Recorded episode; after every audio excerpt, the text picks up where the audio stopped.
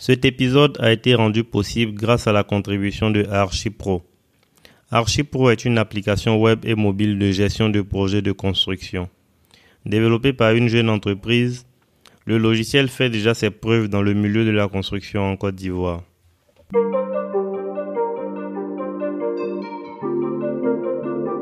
Pour un poteau, par exemple, qui devait être une section de, je prends l'exemple de 40 par 40, 40 sur 40, et que le bureau tu donnes des plans avec un poteau de, 20 par 20, vous voyez que ce poteau-là, il ne pourra pas satisfaire euh, sa fonction dans le bâtiment. Et donc, il peut y avoir des, des dégradations à ce niveau-là.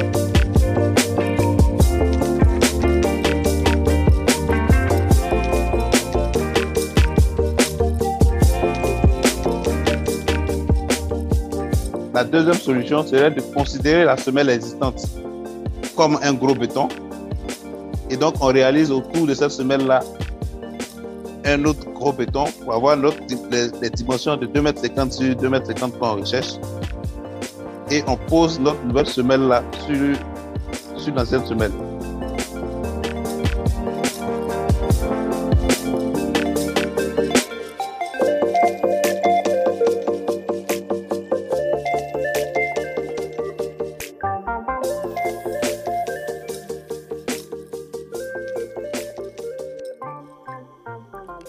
Bonjour et bienvenue sur PGC, le podcast du génie civil. Ici à la Madogo. Aujourd'hui, pour ce sixième épisode, je suis avec Arsène Obro. Arsène est un ingénieur des travaux publics avec 10 ans d'expérience professionnelle. Après son diplôme d'ingénieur obtenu à l'INPHB de Yamsoukro en Côte d'Ivoire, il travaille quelques années avec des entreprises du BTP avant de s'installer à son propre compte. Il crée alors avec ses associés DOS Engineering, une entreprise spécialisée dans les études, la construction et la réhabilitation de bâtiments. Dans cet épisode, nous parlons de son parcours et des projets qu'il a réalisés. La discussion s'est finalement centrée sur le processus de réhabilitation d'un bâtiment qui présente des désordres. De l'appel du maître d'ouvrage en passant par le diagnostic jusqu'à la phase des travaux, il nous parle de ces étapes avec les détails nécessaires à leur compréhension. Je ne vous en dis pas plus, je vous laisse écouter l'épisode pour découvrir toutes ces explications. Je vous souhaite une excellente écoute. N'oubliez pas de commenter et d'en parler autour de vous et de noter 5 étoiles le podcast sur votre plateforme d'écoute préférée. Merci et bonne écoute.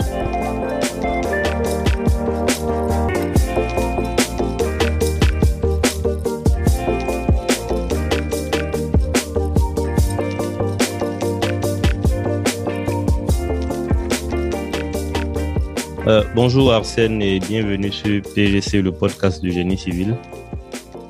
Bonjour Cédric, merci. Euh, c'est un plaisir pour moi de, te recevoir et aussi merci d'avoir accepté l'invitation. Ok, le plaisir partagé.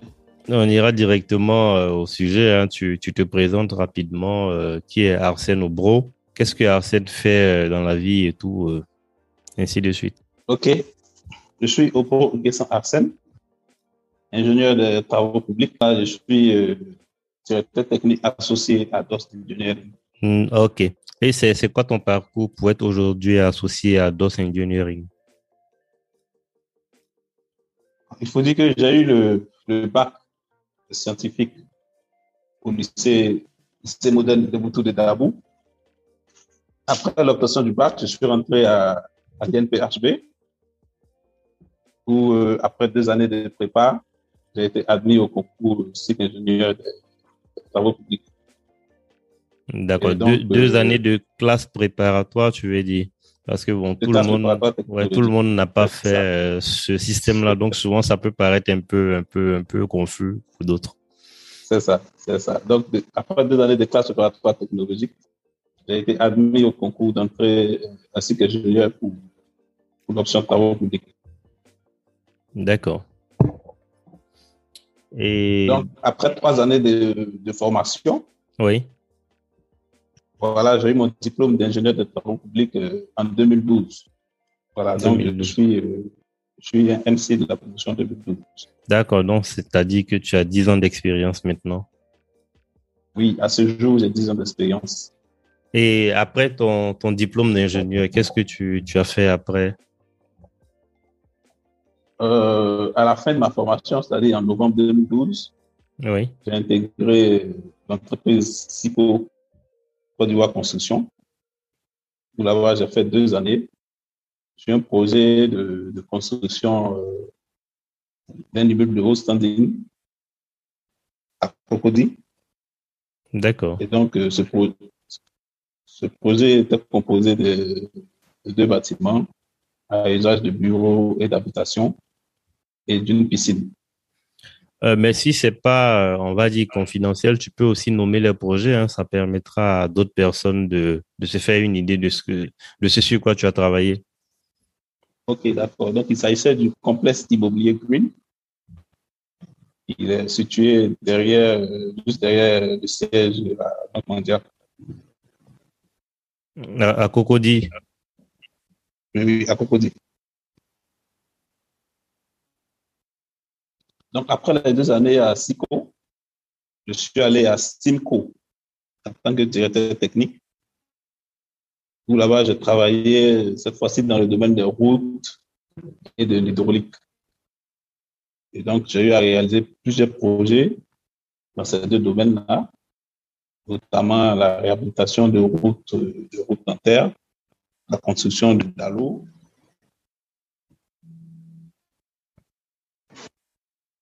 la construction de Dalo et, la réalisation d'ouvrages de, de, franchissement tels que les bus et autres. Donc ça, c'est en ce qui concerne le, volet routier. J'ai eu à travailler aussi sur, sur l'adduction d'eau potable et donc sur plusieurs projets d'adduction d'eau potable dans des, dans des villages, dans des villes du pays. Voilà. Euh, avant que tu ne continues, euh, quand tu, on est ingénieur génie civil et qu'on dit qu'on a travaillé dans les adductions, dans l'adduction en eau potable, par exemple, de ville ou de village, ça consiste à quoi exactement? Donc, un système d'adduction en eau potable, c'est un système euh, qui permet en fait de fournir de l'eau potable à une localité, à une localité donnée. Donc, il va s'agir de réaliser des forages, des châteaux et un réseau de refoulement et de distribution d'eau. Donc, et tu as fait combien de temps dans, dans cette structure? Euh, Ça fait euh, 2014 jusqu'à 2017. D'accord, environ trois ans. 2014-2017, en disant trois ans. Ok, à, la suite de ça? Donc, à la suite de Cinco, je me suis mis à mon propre compte au niveau de DOS Engineering, voilà, où j'ai reçu euh, la fonction de directeur technique et associé. Et donc, euh, à DOS, on a travaillé encore sur plusieurs projets dans le domaine des routes et des bâtiments. Donc, en termes de bâtiments, on a eu à, réaliser des travaux de renforcement de certains bâtiments à Abidjan. Euh, des travaux de renforcement, tu dis? Oui, oui, de certains bâtiments. OK. Et de construction aussi de nouveaux bâtiments. D'accord. Euh, je pense que la construction, c'est quelque chose qu'on voit euh, plus ou moins, c'est plus ou moins régulier. Par contre, le renforcement des, bâtiments, ça se fait, mais on n'en parle pas régulièrement. Donc, euh, j'aimerais que tu, nous en, dises davantage sur ce, cet aspect du, du métier. Qui décide et à quel moment on décide?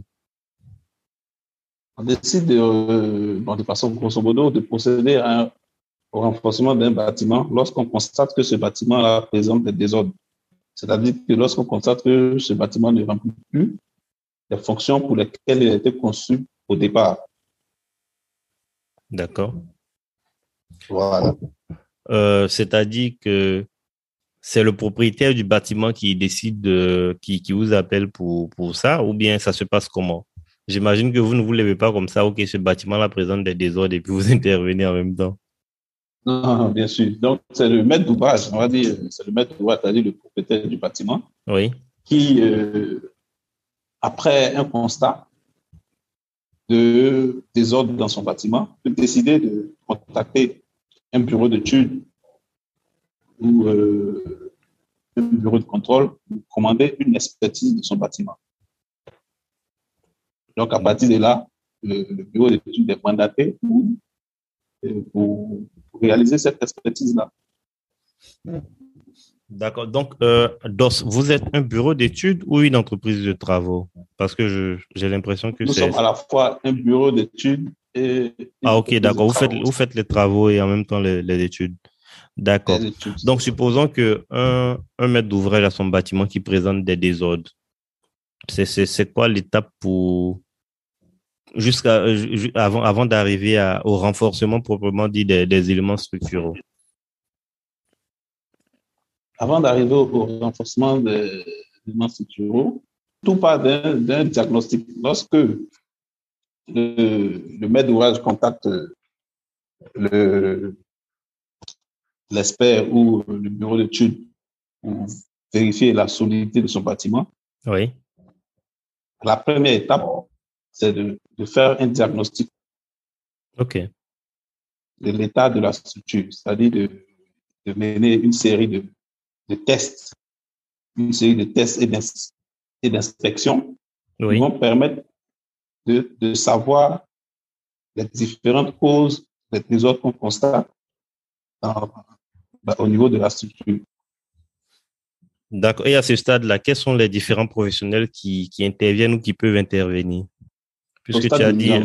Oui, au stade du diagnostic, tu as parlé de plusieurs intervenants qui font soit des essais, soit des, des inspections. Donc, voilà, c'est, quels sont les différents corps de métier qui, qui interviennent là? On va dire, euh, il y a le chargé d'affaires, c'est-à-dire l'ingénieur chargé du projet celui qui est le, on va dire, celui qui est le, qui est le responsable de la mission, celui qui est le coordinateur. Et donc, lui, après son diagnostic, il peut décider de faire appel à, à un laboratoire pour réaliser des essais, et connaître un peu la nature du sol, du sol d'assise, connaître un peu la nature des différents matériaux qui composent euh, la structure, c'est-à-dire le béton, le fer, l'acier, pour connaître euh, la composition des éléments de structure en termes de, de, de, de qualité de béton, c'est-à-dire euh, la contrainte, la contrainte euh, actuelle du béton, la composition en termes de, de, ferraillage, c'est-à-dire pour un élément porteur, par exemple, pour un poteau, il va s'agir de déterminer la, la, quantité d'acier qu'on retrouve à l'intérieur de ce poteau-là. OK. Les, différents types d'acier et puis on va dire les quantités aussi. Oui, c'est-à-dire, euh, l'idée globale, c'est quoi? L'idée globale derrière cette, cette étape-là, c'est de reconstituer la structure porteuse du bâtiment, c'est-à-dire de reconstituer les plans, les plans de coffrage, les plans de ferraillage qui ont permis à réaliser le bâtiment pour lequel on veut faire cette expertise-là. L'idée générale, c'est ça. D'accord. Si je, je, je... Arrive. Oui, vas-y. Voilà. Il faut qu'on arrive à définir pour chaque élément de structure oui. la composition en termes de qualité de béton, euh, dimension de, des différents éléments, c'est-à-dire euh, le coffrage et euh, le ferraillage, c'est-à-dire quel nombre d'acier et quel diamètre, quel type d'acier sont à l'intérieur de chaque élément de structure. Cette étape-là, pour le diagnostic de, des éléments structurels, c'est ce qu'elle va nous permettre de, de faire. D'accord. Si je, dois récapituler ce que tu, viens de dire, c'est-à-dire que le maître d'ouvrage va contacter un, un, professionnel du domaine, soit euh, en la personne un bureau d'études ou une entreprise, qui viendra d'abord faire un diagnostic. Déjà voir tout ce qui est tout ce qui est désordre euh, en, sur le bâtiment. Et après ça, lui, comme tu, tu, tu l'as dit, lui, il peut entrer en contact avec peut-être un laboratoire pour des études de sol ou aussi la vérification des, des structures porteuses. C'est bien ça? D'accord. Maintenant, tu as parlé de reconstitution de, des plans du bâtiment. C'est fait par qui exactement? Dans le diagnostic, oui. il y a une partie qui consiste aussi à la recherche documentaire, c'est-à-dire quels sont les documents qui ont permis à réaliser le projet, c'est-à-dire les plans, les rapports, s'il y a des rapports d'études techniques, s'il y a eu des expertises au préalable et autres. Okay. c'est lorsque souvent on ne dispose pas de ces différents éléments-là, on est obligé de, de, de et même lorsqu'on dispose de ces éléments-là pour la confirmation et la vérification de, des données qu'on a, on procède à ces différents essais que dont j'ai expliqué auparavant. D'accord. Euh, ben avec euh, votre expérience sur le terrain, est-ce que c'est les gens mettent à disposition vraiment régulièrement ce genre de documents quand vous constatez qu'il y a des désordres dans un bâtiment? Est-ce que ces documents existent? Très rarement, parce que vous savez, en Côte d'Ivoire, les gens euh, ils ont l'habitude de ne pas construire avec dans les règles de l'art. C'est-à-dire quand tu, pour toutes les expertises que nous avons réalisées, on n'a on n'a jamais eu du maître d'ouvrage les plans qui ont permis à la réalisation du, du, projet qui fait l'objet de, de, cette expertise-là. C'est-à-dire pas de plan archi, pas de plan béton, absolument pas d'études de sol. Souvent, on a des plans archi. Souvent, on a des plans archi. Mm-hmm. Dans la grande majorité, il n'y a pas de plan béton, pas de plan de ferraillage, pas de plan de chauffage mais, si, il n'y a, pas de plan de ferraillage, on fait comment pour, pour que la structure tienne? Ça a été fait comment alors? Ah, Ça, c'est au maître d'ouvrage de répondre à cette, cette question. donc, ce qu'on constate, c'est que les gens ne font pas recours aux professionnels du domaine pour la construction de leurs bâtiments. Or, vraiment, c'est une étape très importante et ça permet d'éviter de se retrouver dans les cas de renforcement des structures et autres parce que lorsqu'on arrive là, ça devient euh, encore plus coûteux pour le client. Voilà, parce que le renforcement, euh, c'est une opération qui est souvent très coûteuse. Dis-nous, tout à l'heure, tu parlais de, de désordre d'inspection de bâtiments. Qu'est-ce que c'est qu'un désordre dans un bâtiment donné? Quels sont les différents types euh, et les causes de, de ces désordres-là? OK. Donc, un désordre, c'est une dégradation, c'est une déformation qu'on constate dans un bâtiment, mais dans un élément de structure d'un bâtiment. Donc, il peut avoir plusieurs origines. Donc, euh, on a des désordres d'origine chimique, c'est-à-dire que du fait de son environnement, le béton peut subir des agressions euh, d'agents chimiques. Mm-hmm. Voilà, qui sont contenus dans l'air, bien dans le milieu, dans le milieu industriel ou dans l'eau, voilà, et aussi dans sols. Donc, à titre d'exemple, on a euh, la carbonatation du béton. Voilà, c'est un phénomène par lequel euh, le, le béton étant une solution aqueuse, lorsque son pH est, est, est, inférieur à 9, et ce phénomène-là se produit et s'engendre euh, ça attaque en fait l'acier qui est, qui, est, contenu dans le béton. D'accord. Là, on parle de béton armé, là. Oui, oui. Bien sûr. OK. On a aussi l'attaque des chlorures. Voilà, des chlorures qui sont, euh, tu veux, que, l'ion chlore, contenu soit euh, dans les zones, dans les zones maritimes ou dans les sites industriels. Il y a aussi la, corrosion de l'acier. Voilà, la corrosion, c'est un phénomène qui est plus ou moins connu euh, lorsque la rouille attaque en fait l'acier contenu dans le béton. Euh, comment on appelle la corrosion? C'est dû au chlore aussi ou bien euh, il n'y a pas de lien? Oh, Ça peut être chlore, ça peut être d'autres agents. Ok. Chimiques qui, qui, voilà, qui, qui invente cette, euh, ce phénomène. Donc, après la, les dégradations d'autres chimiques, on a des dégradations d'origine mécanique. Voilà, on parle de dégradation d'origine mécanique. Euh, mais ce type de dégradation euh, engorge l'ensemble des actions qui peuvent entraîner en fait des désordres mécaniques dans une structure. OK. Voilà, ces désordres peuvent apparaître lorsque la structure est en service ou au moment de sa construction. Mm, ok, c'est comment on appelle pas euh, les désordres d'ordre mécanique. Ça peut être dû à quoi? Oh, plusieurs euh, facteurs. Ça peut être dû, dans un premier temps, à, à l'excès de charges permanentes tout ça d'exploitation.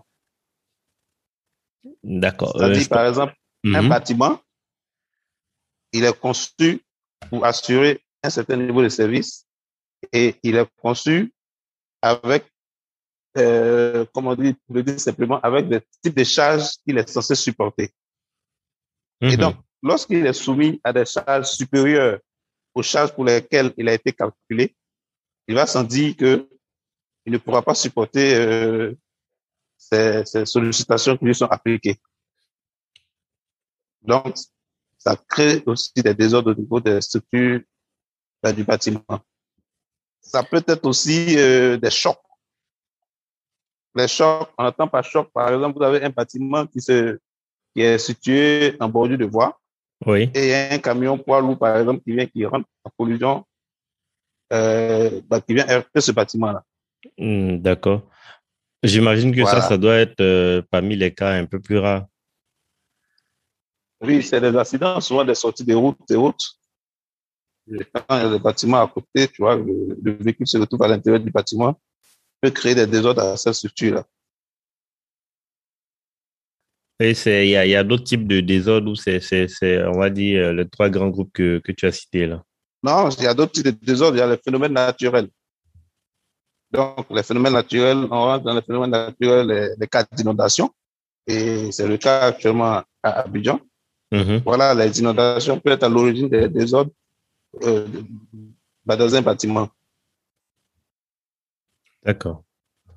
Voilà, par l'action de l'eau, qui peut créer soit des affoulements au doigt des fondations, Oui. ou bien qui peut, qui peut agir sur certaines structures du bâtiment par la poussée de l'eau.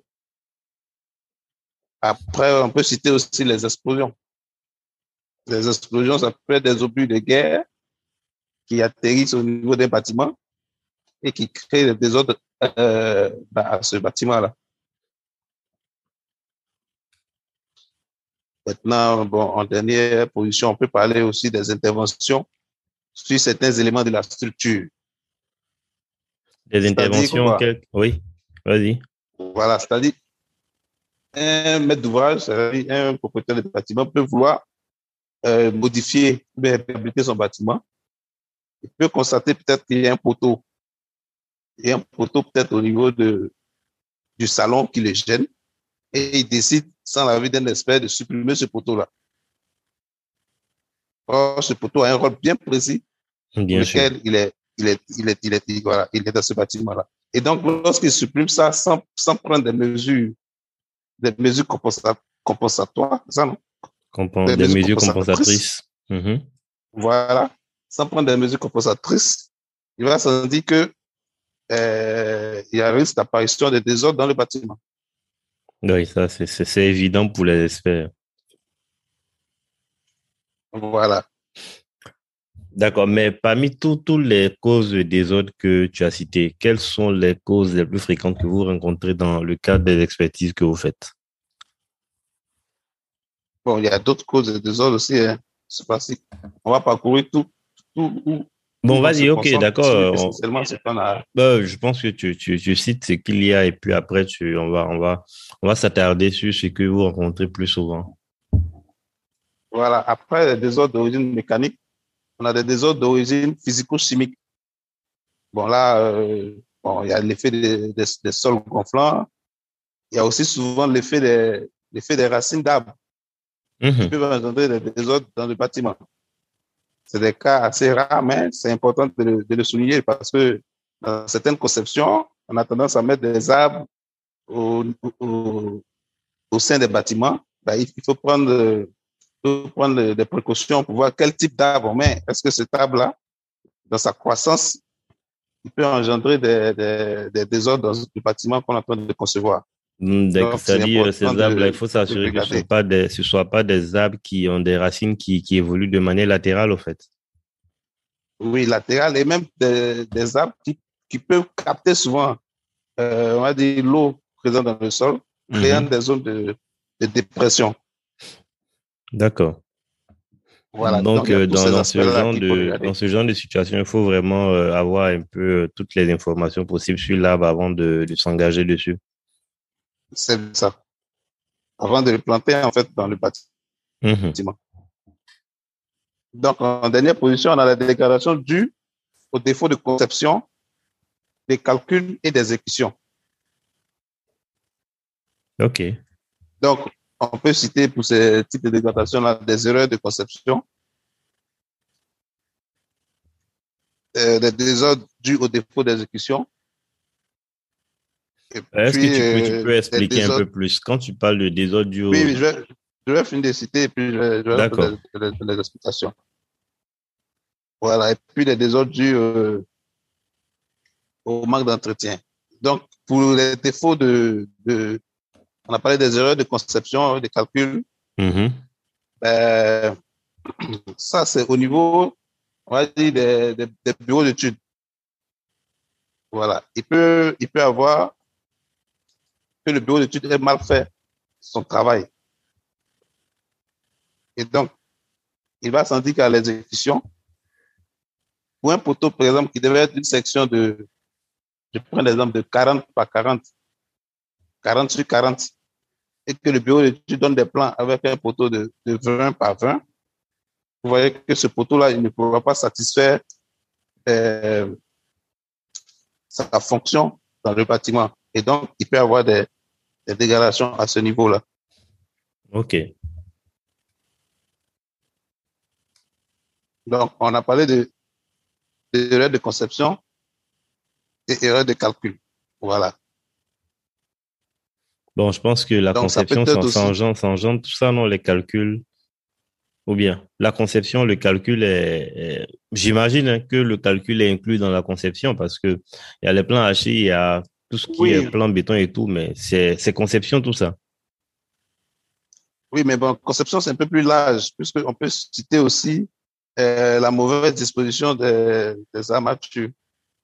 Ouais, en fait, c'est, ce que je, de, de mon point de vue, tout ça, ça rentre dans la conception, hein. Parce que euh, la conception, c'est pas seulement le plan archi, celui qui fait les plans béton, euh, les dispositions constructives et tout ça, c'est de la même, conception. bien sûr, et même au niveau des études techniques. Si l'étude technique n'est pas bien faite, tout ça, ça fait partie euh, des erreurs de conception. Donc, après les erreurs de conception, on a les désordres dus au défaut d'exécution. Mhm. C'est-à-dire qu'à l'exécution, les règles de l'art, voilà, les règles de l'art ben, en matière d'exécution n'ont pas été respectées. Et donc, du coup, dans l'exploitation du bâtiment, il peut apparaître des désordres. Ça peut être la mauvaise, la mauvaise conception ou réalisation du ferraillage, une mauvaise formulation du béton, Mhm. la mauvaise condition de transport du béton. Là, là on voit, vous voyez qu'il y a, il y a le béton prêt à l'emploi qui, qui, qui, qui, qui, qui prend de l'ampleur de plus en plus dans les travaux de, dans les travaux du bâtiment. Bien, Ah, il faut s'assurer que ce béton-là, il est transporté dans de bonnes conditions afin qu'il soit de, de, de, de qualité lorsqu'il est mis en œuvre dans un coffrage et autres. Oui, en fait, euh, concernant ce point, euh, sur deux ou trois chantiers, j'ai constaté ça. hein. C'est-à-dire que la centrale est à Yopougon et puis le chantier est à la Riviera. Avec euh, les embouteillages qu'on connaît à Abidjan ici, le temps que le, la toupie arrive, le béton commence à faire prise déjà, quoi. C'est ça, effectivement. Donc, euh, c'est des précautions qu'il faut prendre pour, pour éviter de se retrouver après à, à démolir un ouvrage qui a été exécuté et à, ça crée des pertes, pertes financières et autres. Ça peut être aussi la mauvaise réalisation du coffrage. Donc, si un coffrage est mal réalisé, il peut avoir des fuites, des, fuites de laitance. Après aussi, on a des dégradations dues au manque d'entretien. Il faut dire que voilà, l'entretien d'un ouvrage, c'est une partie vraiment très essentielle, voilà, qui permet d'assurer euh, une longévité à notre ouvrage. Donc, lorsque lorsqu'il n'y a pas d'entretien, par exemple, les toitures terrasses, souvent euh, les maîtres d'ouvrage ne font pas d'entretien. Il y a des, il y a souvent il y a de, Il n'y a pas d'étanchéité. il y a des plantes, il n'y a pas d'étanchéité, il y a des plantes qui poussent sur le bâtiment et on ne prend pas soin d'enlever tout ça. Et un beau matin, on voit y a, voilà, ces racines de ces plantes-là peuvent créer en fait des, des désordres au niveau du bâtiment. Donc, il y a l'entretien aussi de tous les réseaux qui sont dans le bâtiment parce que quand tu as un bâtiment, il y a un réseau, il y a un réseau électrique, il y a un réseau, il y a un réseau d'addition d'eau potable. il y a un réseau d'évacuation de tout ce qui est eau usée. Et donc, s'il n'y a, a pas d'entretien, qu'il y a des fuites et autres, ces fuites-là peuvent engendrer des désordres dans les bâtiments à travers l'eau qui va se retrouver dans le béton, qui va se retrouver dans cette partie d'ouvrage et qui peut créer en fait euh, qui peut créer en fait des fissures ou autres euh, désordres euh, que l'on connaît à ce niveau-là. Bon, il y a les actions accidentelles. Ça, je pense qu'on avait déjà posé lorsqu'on citait. Voilà, les actions accidentelles, les séismes, les incendies, et voilà quoi. Et, les chocs. Donc, je pense qu'on a passé en revue l'ensemble des dégradations. D'accord, mais euh, c'est vrai qu'on a passé en revue toutes les dégradations, mais j'imagine que euh, on ne rencontre pas toutes ces dégradations-là pour toutes les expertises. Donc, euh, quand vous prenez les différents projets que vous avez eu à réaliser, quels sont les différents types de dégradations que vous avez vraiment constatés régulièrement? On a dit essentiellement c'est des dégradations d'origine mécanique, mécanique, et puis celle due au défaut de, on va dire, de conception, et défaut de conception et, et d'exécution, en fait. Voilà, mhm. c'est ces deux grands groupes qu'on qu qu'on rencontre beaucoup. Euh, mais au fait, euh, là, je me pose une question. Est-ce que les dégradations d'origine mécanique et les dégradations dues au défaut de conception et d'exécution ne se rejoignent pas quelque part Bon, disons pas vraiment, hein, parce que dans la dégradation d'origine mécanique, on avait cité les excès de charge permanente, les chocs, les phénomènes naturels et autres. Mhm. Maintenant, lorsqu'on parle de défaut de conception, c'est-à-dire que la structure, dès le départ, c'est-à-dire dans la phase étude, a été mal conçue. C'est-à-dire que même si le béton, tout, vous avez mis tous les matériaux qu'il faut de bonne qualité et autres, mais du fait que la structure même, c'est-à-dire les dimensions des éléments porteurs, euh, ont été sous-dimensionnés par le bureau d'études qui a réalisé euh, l'étude de structure, on se retrouve à la fin à des ouvrages qui présentent des désordres. C'est-à-dire l'origine de la dégradation, c'est le calcul qui a été mal fait. D'accord. C'est le calcul qui a été mal fait, même si vous avez mis des matériaux de qualité haute, mais, le fait que du fait que le calcul n'a pas été bon, on se retrouve avec des dégradations au niveau de notre structure. Ok, je pense que c'est voilà, bon. un, peu la, un peu la différence qu'il y a là. D'accord. C'est l'origine. Ok, maintenant qu'on a vu l'origine et les différents types de dégradation, euh, c'est quoi les différentes techniques pour les diagnostics? Ou bien euh, c'est quoi la suite du processus en fait? Après que euh, le maître d'ouvrage vous ait contacté et tout, c'est quoi la suite du processus Je pense, je pense qu'on avait parlé déjà des, diagnostics, puisque les diagnostics, comme je l'avais expliqué auparavant, c'est une étape très importante, c'est une, étape clé en fait, qui permet de trouver l'origine en fait de cette dégradation-là. C'est à partir du diagnostic qu'on dit que ah, cette fissure-là, c'est parce que, par exemple, la poutre est sous-dimensionnée que cette fissure-là apparaît. Ou bien ce poteau-là, il est déformé parce qu'il prend plus de charge que prévu. Ou bien, euh, dis n'importe quoi, euh, par exemple, ce mur-là, le mur qu'on constate qu'il y a des fissures c'est parce que ce mur-là, à l'origine, c'est pas un mur porteur, mais on constate qu'il reprend des charges du bâtiment. Et donc, ça, c'est le diagnostic qui nous permet d'arriver à ces conclusions-là. Et donc, voilà. Oui, tu, tu voulais ajouter quelque chose? Non, je veux dire, après ce diagnostic-là maintenant, oui. on passe en fait à, la solution qu'on propose pour pallier le problème et à la méthode qu'on utilise pour, voilà, pour réaliser les travaux de renforcement et autres. Ok, d'accord. Donc, euh, maintenant que tu, on, a, on a parlé des, des techniques de diagnostic et tout, les méthodes et les techniques utilisées pour le renforcement en question. On, prend l'exemple de, de euh, on va dire quoi, d'un ouvrage, euh, d'un élément porteur, je sais pas, soit un poteau, une poutre, un voile ou même euh, une fondation, puisque c'est là que le bâtiment commence. Quand on fait une diagnostic que, que c'est la fondation qui, qui, qui, qui, est, il y a des désordres au niveau de la fondation, bien la fondation n'est pas adaptée. C'est quoi le processus pour réparer ça et renforcer? D'accord. Donc, avant de rentrer dans le processus, on va rentrer peut-être dans. on va dire peut-être le, le, diagnostic, ça a permis de voir que les fondations, par exemple, du, du bâtiment sont sous-dimensionnées. OK. Et donc, le processus serait quoi? C'est-à-dire, c'est le fait d'abord, euh, bon, l'état des lieux et autres au niveau du diagnostic. Euh, ça nous permet de, de, rétablir en fait la structure porteuse du bâtiment existant.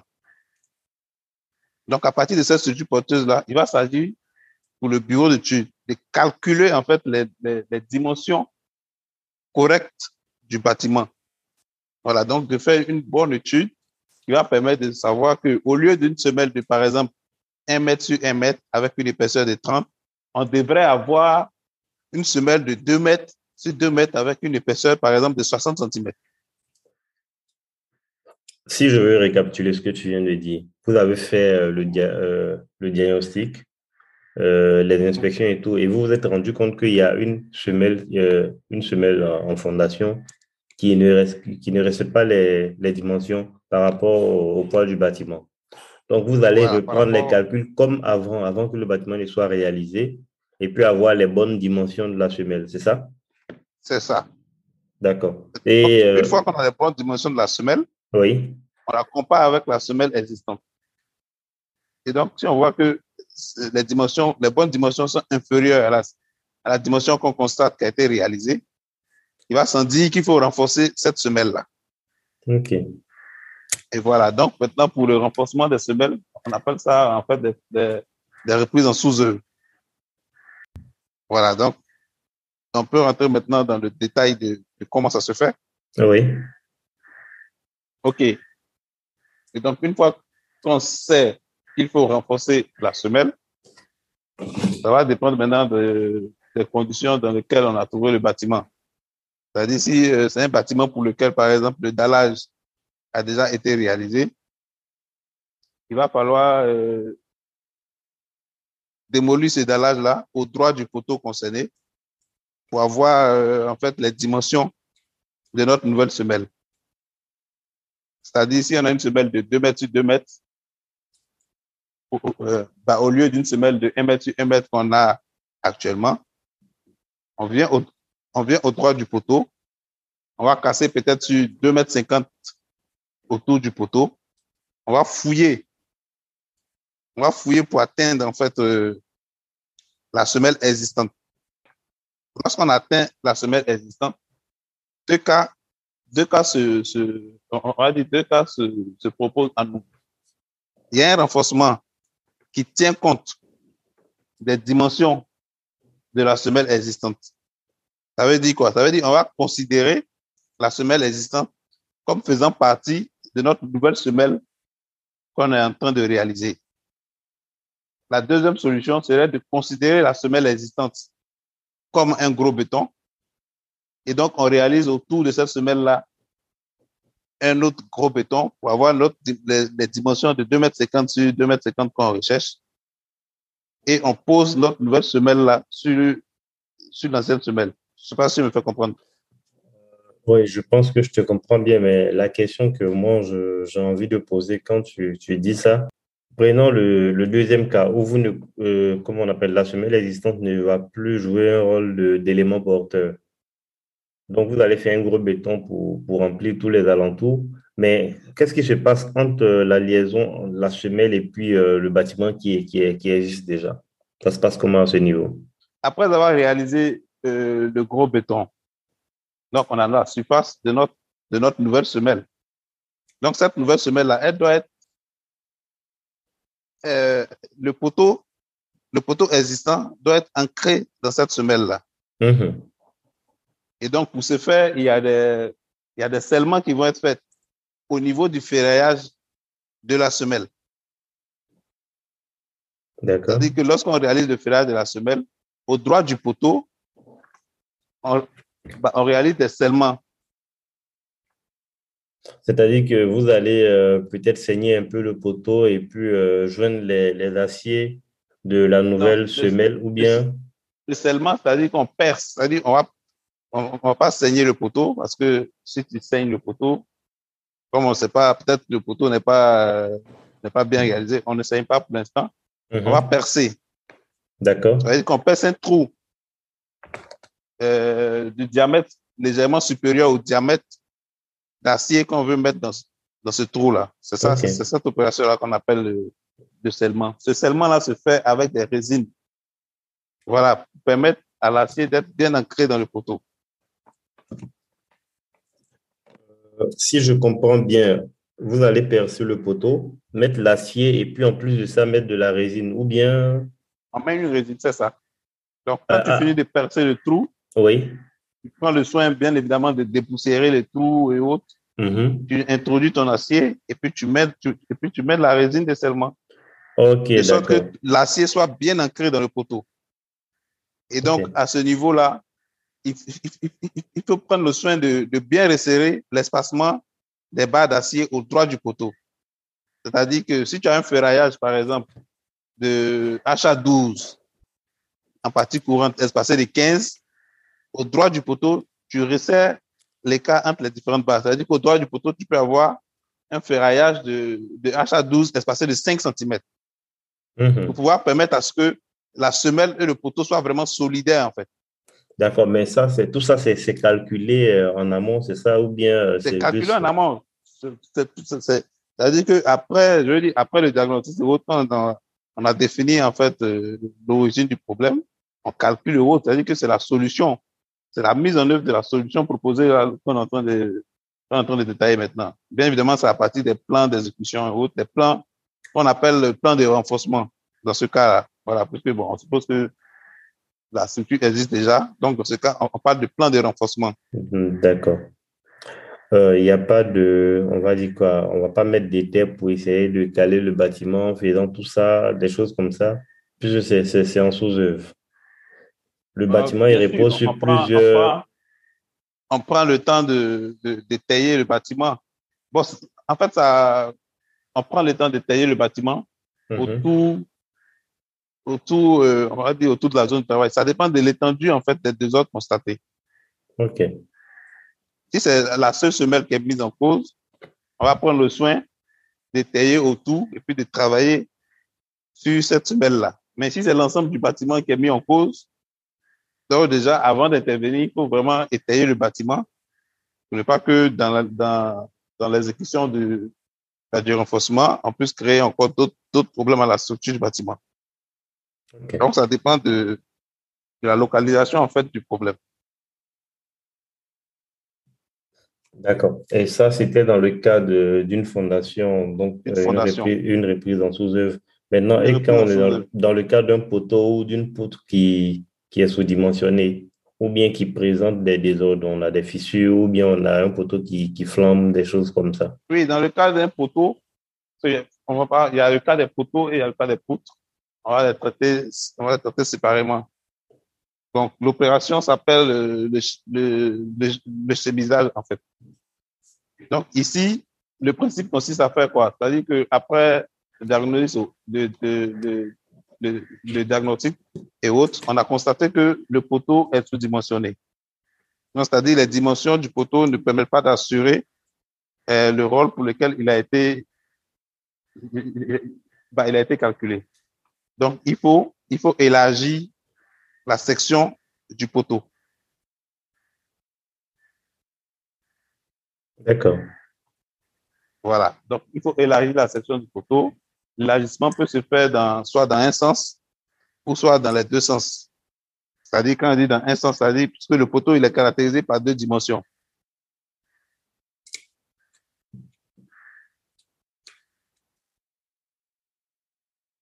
Allô? Oui, allô? Oh oui, vas-y, je t'écoute. OK, donc je dis, comme, comme je disais, le poteau, il est caractérisé par deux dimensions. Donc, on peut l'élargir dans un sens ou on peut l'élargir dans les deux sens. Dans tous les cas, euh, le, principe est de toujours, comme on l'a dit, prendre le soin de d'étayer, bien sûr, autour du poteau. Maintenant, on va prendre le soin de, de dépoussiérer la surface décaper. S'il y avait de l'enduit, s'il y avait de l'enduit sur le poteau, il faut enlever l'enduit. Il faut rendre la surface du poteau assez rigueuse, voilà, pour permettre, permettre l'adhérence entre le, béton qu'on va rapporter nouvellement et l'ancien béton. Après ça, maintenant, en fonction du plan de ferraillage du poteau, on va réaliser des scellements. Des scellements dans la semelle et des scellements dans la dalle. Toujours à l'aide de résine. Ça, ce sont des, des, des scellements verticaux, puisque le poteau, on a des, on a des armatures qui sont verticales et on a des armatures qui sont transversales. Mhm. Donc, on réalise des, des scellements dans la dalle et dans la semelle. Après ça, on a des scellements euh, qu'on réalise, euh, on va dire des scellements, des scellements avec des aciers en, en U, en fait. Des aciers en U qui vont être scellés de façon transversale. Et donc, pour permettre encore l'adhérence entre l'ancien. En fait, je, je pense que là, c'est, un peu trop technique. Quand tu parles d'acier en U scellé de manière transversale, pour des gens qui, qui n'ont jamais fait ça, c'est, compliqué de, on va dire, de visualiser ça. Est-ce que tu peux. Ok, Oui. donc j'explique un peu terre à terre. On va dire le poteau, dans le ferrage du poteau, Oui. on a des cadres et on a des aciers qui sont placés de façon verticale. Mhm.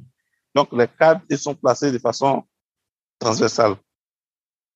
En fait, Donc, on- c'est-à-dire qu'on a des, on a des aciers dans le sens de la, la longueur du, du poteau ou bien la hauteur du Dans poteau. le, sens, dans le sens de la hauteur du poteau Exactement. et, et des aciers qui sont placés de façon perpendiculaire à cette hauteur-là. Exactement, oui.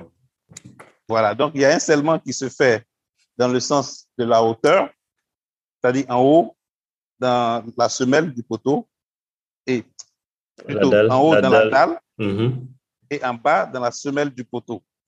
En fait, là, j'ai une autre question. Si on doit faire un scellement euh, au niveau de la semelle, ça suppose qu'on a, on a obligatoirement fait des fouilles pour atteindre la semelle, puisque la semelle n'est pas, n'est pas visible directement. Oui, bien sûr, bien sûr. Hmm, D'accord. Donc, comme c'est, le point n'avait pas été mentionné, c'est pourquoi je posais la question. OK, bon, comme on avait, comme on avait entamé le, Oui, mais on, on, on a on- a certes voilà. commencé par la semelle, mais on a pris le cas spécialement où c'est la semelle qui avait un problème. Là, on est dans le cas où c'est seulement le poteau qui a un problème. c'est le poteau qui a un problème. Bien évidemment, on fouille jusqu'à atteindre la semelle. Donc, on suppose que la semelle, elle est saine, elle n'a pas de souci, une Mhm. semelle qui, qui est correctement dimensionnée. Donc, le problème se situe au niveau du poteau. Et donc, on réalise seulement à l'intérieur de la semelle et à l'intérieur de la poutre ou de la dalle qui reçoit en fait notre poteau. Mhm. Donc, après, c'est seulement dans le sens vertical. On fait des scellements dans le sens euh, transversal, perpendiculairement au bar Voilà. vertical qu'on a placé précédemment. Mhm. Et voilà, donc pour ces scellements dans le sens, euh, dans le sens perpendiculaire, il faut prendre le soin de, de, de réduire l'espacement entre ces, ces barres transversales-là pour permettre en fait une meilleure adhésion euh, du béton rapporté au béton existant. C'est-à-dire du nouveau béton qu'on va couler Mhm. et de l'ancien béton qui existe déjà.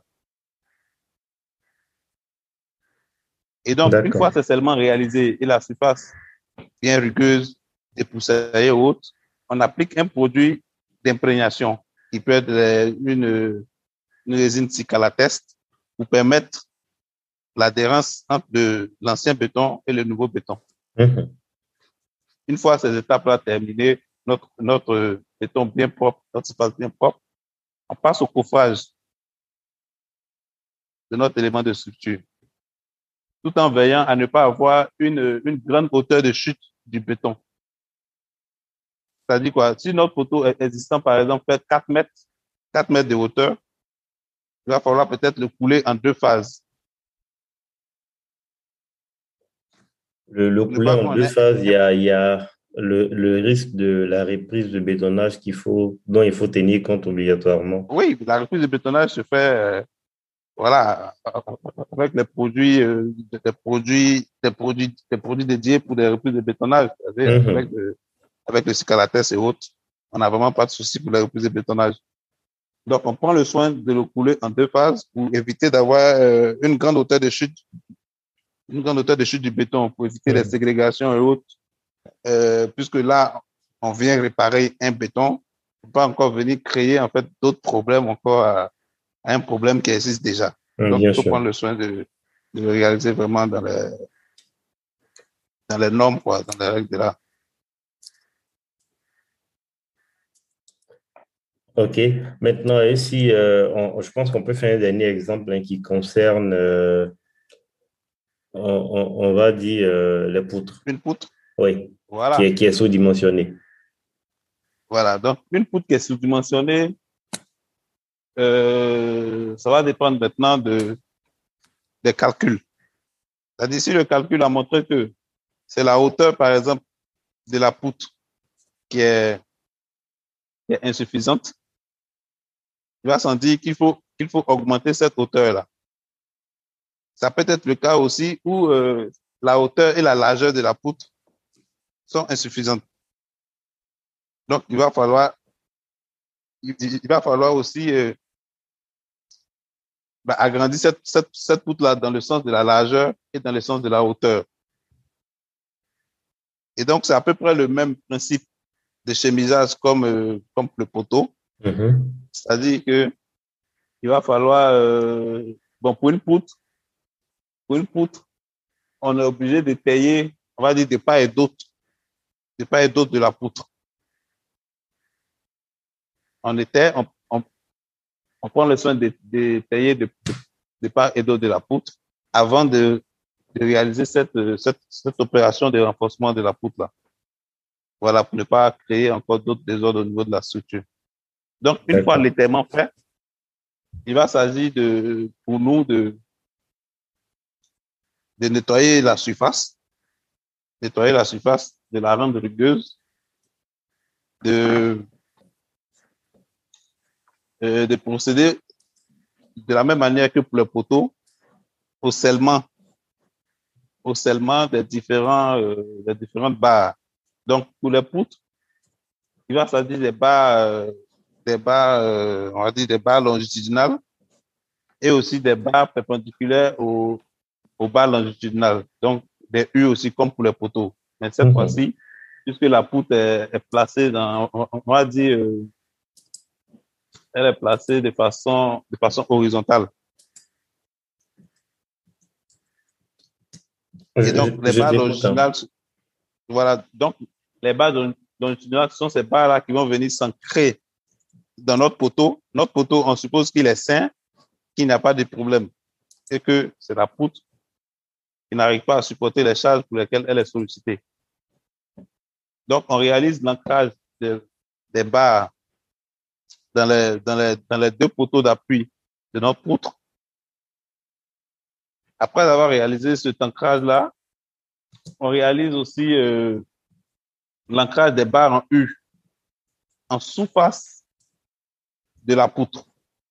Ça, c'est dans le cas de l'augmentation de la hauteur de la poutre. C'est-à-dire qu'on a constaté que, par exemple, la poutre fait 20, 20 40 sur, euh, sur place.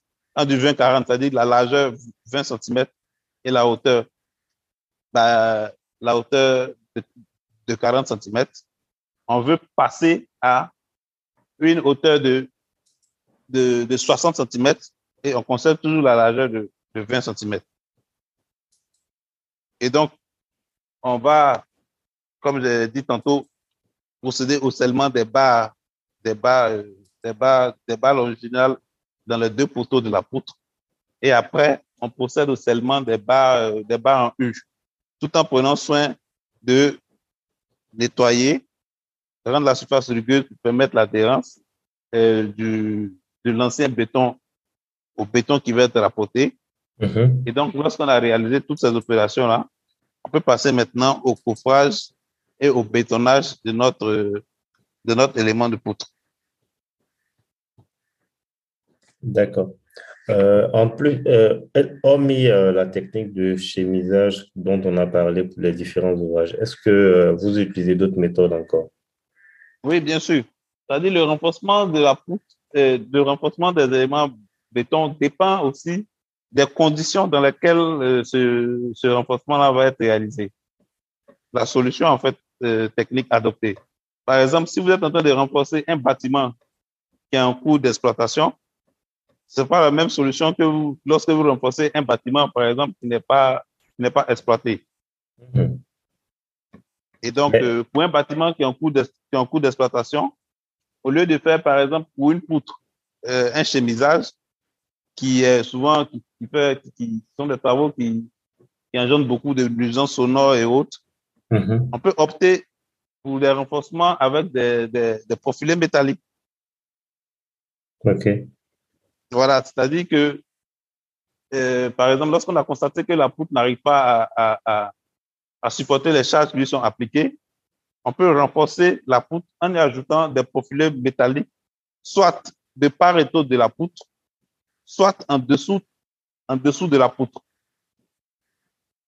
Bien mhm. évidemment, le, le, le, profilé, il est calculé, il est calculé, euh, il est calculé avant d'être, euh, voilà, de venir, de, venir être appliqué sur, sur, le, sur le site. Donc, la solution va dépendre, par exemple, de la hauteur, de la hauteur qu'on dispose sous plancher. C'est-à-dire que si on a une faible hauteur sous plancher, et bien évidemment, on va éviter de mettre le profilé sous la poutre, ce qui va encore augmenter la hauteur de notre poutre. C'est-à-dire, poutre plus profilée, on risque d'avoir une hauteur euh, sous plancher qui est assez faible. Mm-hmm. Donc, euh, de façon, euh, on va dire, de façon esthétique, sera pas, sera pas, le confort ne sera pas assuré dans, dans, voilà, dans l'exploitation de ce bâtiment-là. Donc, ici, par exemple, on va opter pour, par exemple, placer deux profilés de part et d'autre de la poutre, de sorte à soulager cette poutre-là. Deux profilés métalliques. D'accord. Avec les Il y a des renforcements aussi par, par, par, des plaques. Ça peut être des plaques, des, des, des plaques métalliques on fixe sur, cette poutre-là, voilà, lorsqu'on constate qu'elle n'arrive pas à, supporter les charges, euh, à supporter les charges auxquelles elle fait face. D'accord. Euh, je sais que je faisais des recherches dernièrement, je suis tombé sur euh, des, ils appellent ça des matériaux composites qui ressemblent à des gaines qu'on fixe sur, comment on appelle ça, on va dire, c'est comme si euh, on, enveloppait en fait la poutre. Je ne sais pas si euh, tu as déjà vu ce genre de, matériaux-là. Oui, ça, c'est des fibres, des fibres, je crois que c'est des fibres, composites fibres carbonatées, des trucs comme ça. Ok. Oui, ça, ça existe, mais ici, euh, on va dire, ici, on n'utilise pas, pas ça. Ah, ok. C'est pas, c'est pas, on va dire, c'est pas, vulgarisé ici, répandu Voilà, c'est pas vulgarisé ici, c'est des techniques, mais en Europe, c'est des techniques qui sont qui sont vraiment vulgarisés, quoi. C'est-à-dire euh, des renforcements avec des matériaux composites, euh, des, des, des, fibres de carbone. Et c'est encore plus fin, c'est encore plus, euh, on va dire, c'est encore plus fin, c'est encore, encore plus esthétique. C'est-à-dire, tu, tu ne vas pas, par exemple, rapporter 20 cm de surépaisseur. Mm-hmm. Voilà, la, la, la surépaisseur est relativement faible, en fait. Donc, c'est des techniques qui existent, mais sur nos cieux, c'est vraiment pas, c'est vraiment pas, vraiment pas vulgarisé. OK. Euh, maintenant, moi, j'ai, lors de, de l'exercice de, on va dire, du, du, métier, j'ai fait une visite pour une expertise et puis j'ai constaté euh, quelque chose. Bon, la fondation, déjà, on ne la voit pas, mais au rez-de-chaussée, on avait des poteaux qui étaient vraiment euh, très massifs. Hein peut-être du 80 sur 40 comme ça. Et puis, dès que tu montes au premier étage de l'immeuble, tu as, tu as des poteaux dont la section diminue drastiquement. On a du 15 fois 15, c'est-à-dire que c'est noyé dans les murs. Devant une situation pareille, qu'est-ce qu'on peut faire? On ne va pas vraiment euh, faire tout en détail, mais brièvement, si tu peux me donner ton avis dessus rapidement. Non, c'est toujours le même principe. C'est-à-dire, euh, devant une situation, d'abord, c'est un bâtiment de combien de niveaux? De, Je sais, plus 4 un R plus 4 et de 40 par 80, on se retrouve à 15 par 15. Oui. Tous les, tous les autres photos au-delà étaient noyés dans, dans, dans, dans les, les, murs. Dans la dalle. Donc, c'est toujours le même principe, c'est-à-dire qu'on va, on va recalculer les poteaux mm-hmm. de ce bâtiment-là, même en appliquant peut-être la dégression de charge, voir, parce que un poteau, plus le poteau est, plus le poteau est, en bas, plus il supporte, plus il supporte de charge. C'est ça. Donc, là, il va s'agir de, de recalculer, en fait, les, les poteaux Mhm. et de comparer à la section qu'on a sur place. Bon, Mhm. là, avec l'expérience qu'on a, on peut se dire qu'un poteau de 15 par 15 pour un bâtiment R plus 4, il est clair que ça risque de ne pas passer. Donc, on va être obligé de faire un, un, un, un chemisage, c'est-à-dire renforcer, c'est-à-dire augmenter en fait la section du poteau. Section des poteaux. Voilà. À partir du premier, c'est-à-dire si on a vérifié que le rez-de-chaussée, c'est bon, ça passe. OK, donc c'est à partir du premier étage qu'on va faire le renforcement. Et si on veut appliquer la, la dégression des charges bah, bah, bah, montant, on peut l'appliquer, mais bon, il est conseillé de, de conserver la même section du poteau jusqu'au dernier. Voilà. Hmm, D'accord. Ok, en tout cas, ce, ce, ce fut un plaisir pour, pour, pour moi d'avoir, d'avoir pu échanger avec toi sur ce sujet-là. Mais avant de terminer, euh, j'ai encore deux, deux ou trois questions. Euh, déjà, la première question, je devais te la poser au départ, mais on allé directement dans, dans le vif du sujet. Donc, euh, pourquoi le choix du génie civil?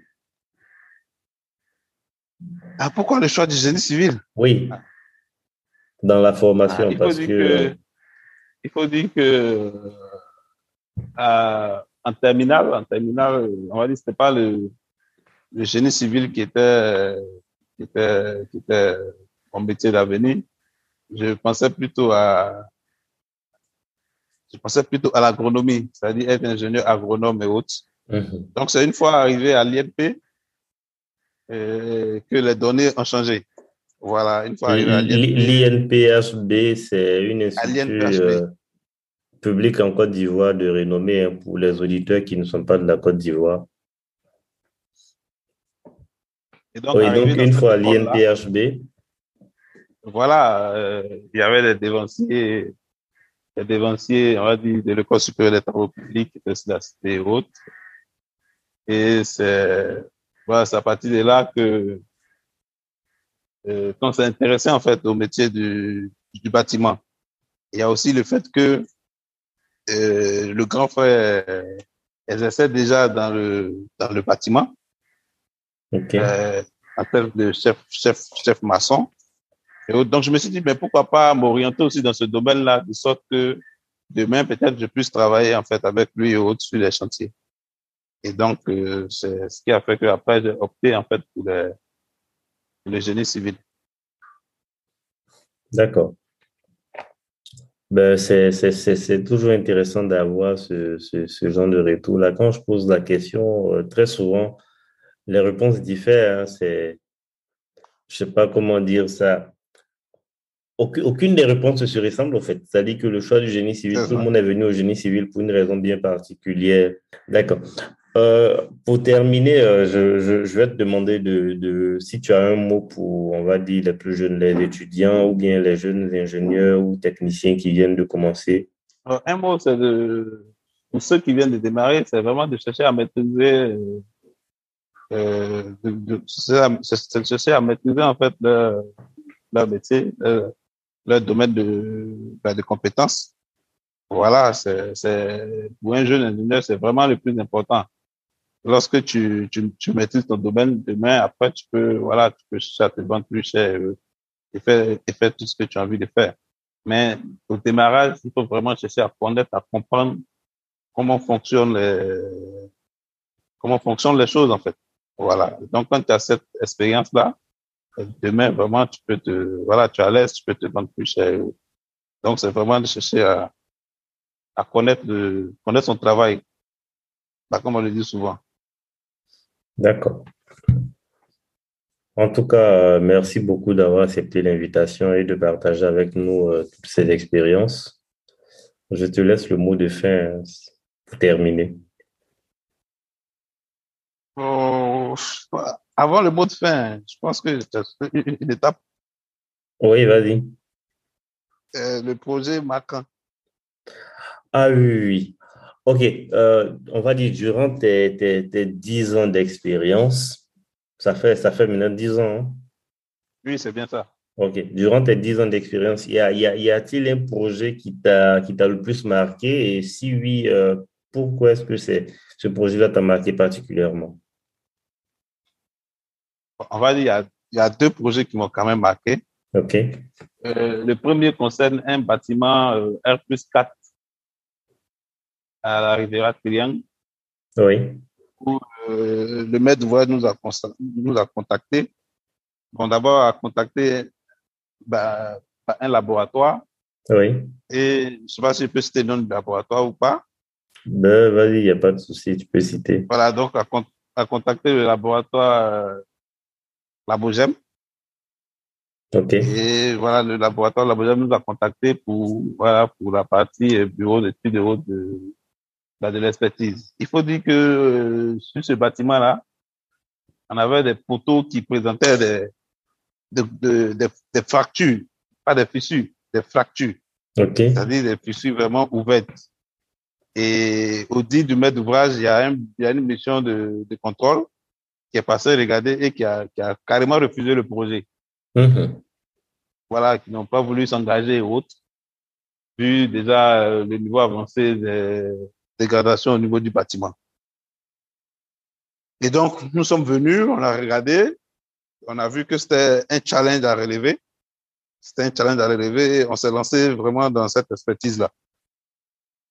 On s'est lancé dans cette expertise-là et on va dire le diagnostic a permis de savoir que les fondations, les fondations du bâtiment et les poteaux du rez-de-chaussée ont vraiment été mal exécutés, étaient déjà sous-dimensionnés. Mm-hmm. Et en plus, la qualité du béton, la qualité du béton et qui a été utilisé pour le, réaliser les travaux était vraiment très, très médiocre. Pour te rendre compte qu'on avait, après l'expertise de la Bogem, des bétons qui avaient 15 mégapascales au lieu de 25 mégapascales ouais. qui est recommandé pour un, pour, un, béton normal. Et donc, on a pris ce projet-là, on a calculé les, les différents éléments de fondation les, les poteaux, les poteaux du rez-de-chaussée. Et on a en fait aussi suivi l'exécution de la, bah, du renforcement. Oui. Et puis, sur ce même bâtiment-là, il savait qu'il y avait en fait, euh, il y avait deux bâtiments en fait, deux bâtiments voisins. Donc, dans la dans l'exécution de la fondation du, du deuxième bâtiment, euh, les semelles du, du bâtiment qui a été exécuté en deuxième position étaient posées sur le, les semelles du bâtiment existant. Du coup, il y avait des dégradations aussi euh, dans le bâtiment existant. Mm-hmm. Donc, il fallait aussi à ce niveau-là proposer des solutions pour pallier ce problème-là. Oui. Et donc, là aussi, on a, on a, on a, on a proposé des solutions. Il s'agissait de désolidariser, en fait, les deux semelles et, et, et créer des semelles, en fait, pour, pour, pour le nouveau bâtiment les solidariser et puis créer des semelles pour le nouveau bâtiment. Mhm. Donc, il faut dire que c'était une expérience qui a combiné, en fait, à la fois des, des travaux en sous-œuvre, des travaux de désolidarisation, des travaux de renforcement, en fait, de, de la structure porteuse de l'ouvrage, en fait. Et ce qui était encore plus, ce qui a marqué encore plus, c'est-à-dire vraiment le, le, le maître d'ouvrage, il nous disait carrément qu'il ne dormait pas, en fait et, pas parce et, à la fin, il était satisfait de, de, votre prestation. À la fin, il était satisfait. Il était vraiment satisfait. Le bâtiment est là. Il existe depuis 4 à 5 ans. Voilà, il n'y a pas de souci. On est en contact avec le maître d'ouvrage qui était vraiment content. Et voilà, du, du travail qu'on a exécuté pour eux. Merci beaucoup, Arsène, pour ce partage. J'ai vraiment apprécié l'épisode. Donc, si tu as, tu as un mot de fin, il est le bienvenu. Ok. Bah, pour le mot de fin, j'aimerais dire que euh, les règles de, calcul en fait euh, du béton armé vraiment admettent beaucoup, beaucoup, beaucoup de coefficients de sécurité. Et donc, euh, les phénomènes d'effondrement, des désordres dans les bâtiments, normalement, devraient être des phénomènes très rares. Mais force est de constater que ce n'est pas le cas. Et sous nos cieux, on a enregistré, je crois, cette année, pas moins de 5 à 6, euh, immeubles qui se sont effondrés. Tout à fait. Donc, il, il, convient donc de se poser des questions, de se poser des bonnes questions, euh, de chercher à comprendre le comment, le pourquoi euh, des effondrements et des sinistres qu'on constate. Et pour moi, il faut déjà chercher au niveau de d'abord des maîtres d'ouvrage qui doivent faire recours aux spécialistes du domaine lorsqu'ils ont un projet de construction. Voilà. Et aussi au niveau de l'État, c'est de contrôler en fait euh, la qualité des matériaux qui sont sur le marché qui, qui servent dans le BTP, c'est-à-dire contrôler le, le ciment qu'on utilise dans le BTP, contrôler euh, le fer qu'on utilise dans le BTP, le gravier et l'ensemble des matériaux en fait qu'on utilise dans le BTP. D'accord. Et dernièrement, sauf euh, erreur de ma part, je crois que depuis euh, les différents fondements du meuble, je n'ai jamais eu d'expertise euh, post-sinistre ou bien un rapport d'expertise post-sinistre. Or, cela est, très important pour essayer de comprendre pourquoi le, le phénomène est arrivé. Donc, il convient donc de, de commander ce genre de ce genre d'expertise là pour connaître l'origine en fait euh, l'origine et les causes en fait des différents des différents effondrements qu'on a eu depuis les dix dernières années. Voilà. Donc c'est c'est sur ça que je que je souhaiterais conclure et, et, lancer un appel à tous, tous les porteurs de projets, vraiment de, de faire appel aux spécialistes du domaine. Nous sommes là pour vraiment les guider, pour éviter qu'un projet dans lequel on a mis beaucoup d'argent se retrouve soit effondré ou bien soit à être renforcé, ce qui va demander encore de dépenser encore plus d'argent. Donc voilà, c'est sur ça que je voulais conclure. D'accord. En tout cas, merci beaucoup. Et on va dire à la prochaine. Merci, à la prochaine. Au revoir. Au revoir.